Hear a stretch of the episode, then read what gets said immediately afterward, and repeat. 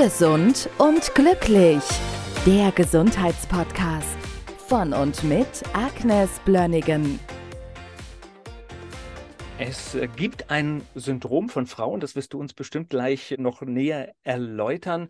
Die haben eine männliche Körperbehaarung, da verändert sich auch so ein bisschen die Körperstatur und es gibt auch mit den Menstruationszyklen ein Problem.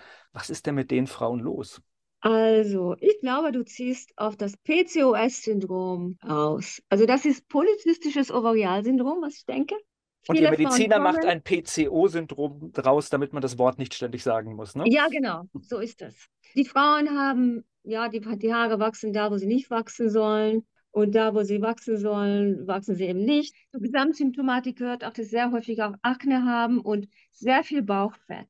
Das Bauchfett alleine ist schon entzündlich, produziert entzündliche Interleukine. Und die haben Haarausfall, die nehmen zu, können nicht abnehmen. Und dann stellt man irgendwann fest, ja, hurra, wir haben eine Ursache. Sie haben zu viel Testosteron und zu viel DHEA, also männliche Hormone und Vorstufen davon.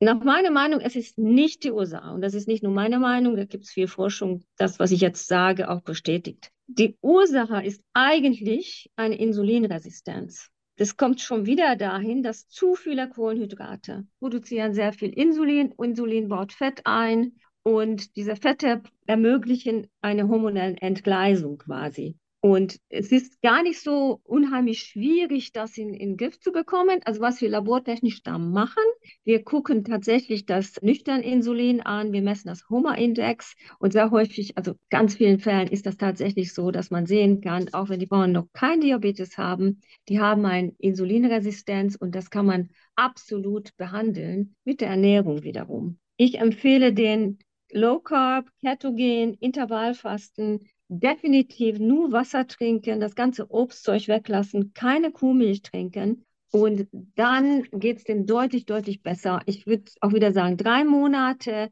dem Ganzen einen guten Zeitraum geben, alles ausprobieren, was ich jetzt hier sage. Und das, man wird merken, dass es den Leuten viel, viel besser geht. Maximal so 20 bis bis 30 Gramm Kohlenhydrate täglich zu sich nehmen. Das ganze Getreide, die ganze Kuhmilch, alle Säfte müssen weg. Alles andere könnt ihr essen, gute Fette essen, Eier essen und das Insulinresistenz nach einigen Monaten nochmal messen. Da wird sich auch schon im Labor sehr viel positive Veränderung sichtbar gemacht. Und die Frauen merken auch, dass langsam eine Regulation hinzukommt. Man kann unterstützen mit Pflanzenextrakten arbeiten, mit Alchemila zum Beispiel. Das Frauenmantelkraut bringt immer wieder hormonelle Regulation da. Man könnte das Cortisolspiegel auch regulieren. Ein bisschen Labor individuell angepasst wäre sicherlich nicht verkehrt. Das müsste man halt vom Fall zu Fall anpassen. Wichtige gemeinsame Nenner sind wirklich wiederum das Insulinresistenz, daher Kohlenhydrate runter, Intervallfasten machen. Ich denke, wenn jemand keinen Frühstückshunger hat, dann soll er das Frühstück weglassen. Viele können auf das Abendessen verzichten, dann bitte kein Abendessen essen. Möglichst nichts zwischen den Mahlzeiten und zwei Mahlzeiten am Tag essen, dem Körper Zeit lassen, in die Regulation zu kommen. Und das wird passieren. Innerhalb von zwei, drei Monaten wird es besser. Gesund und glücklich.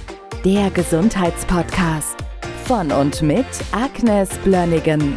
Die im Podcast dargestellten Inhalte dienen ausschließlich der allgemeinen Information. Sie stellen keine Empfehlung oder Bewerbung der beschriebenen oder erwähnten diagnostischen Methoden oder Behandlungen dar und ersetzen keinesfalls die Beratung durch Therapeuten. Bitte wenden Sie sich bei gesundheitlichen Fragen oder Beschwerden immer an die Therapeutin oder den Therapeuten Ihres Vertrauens.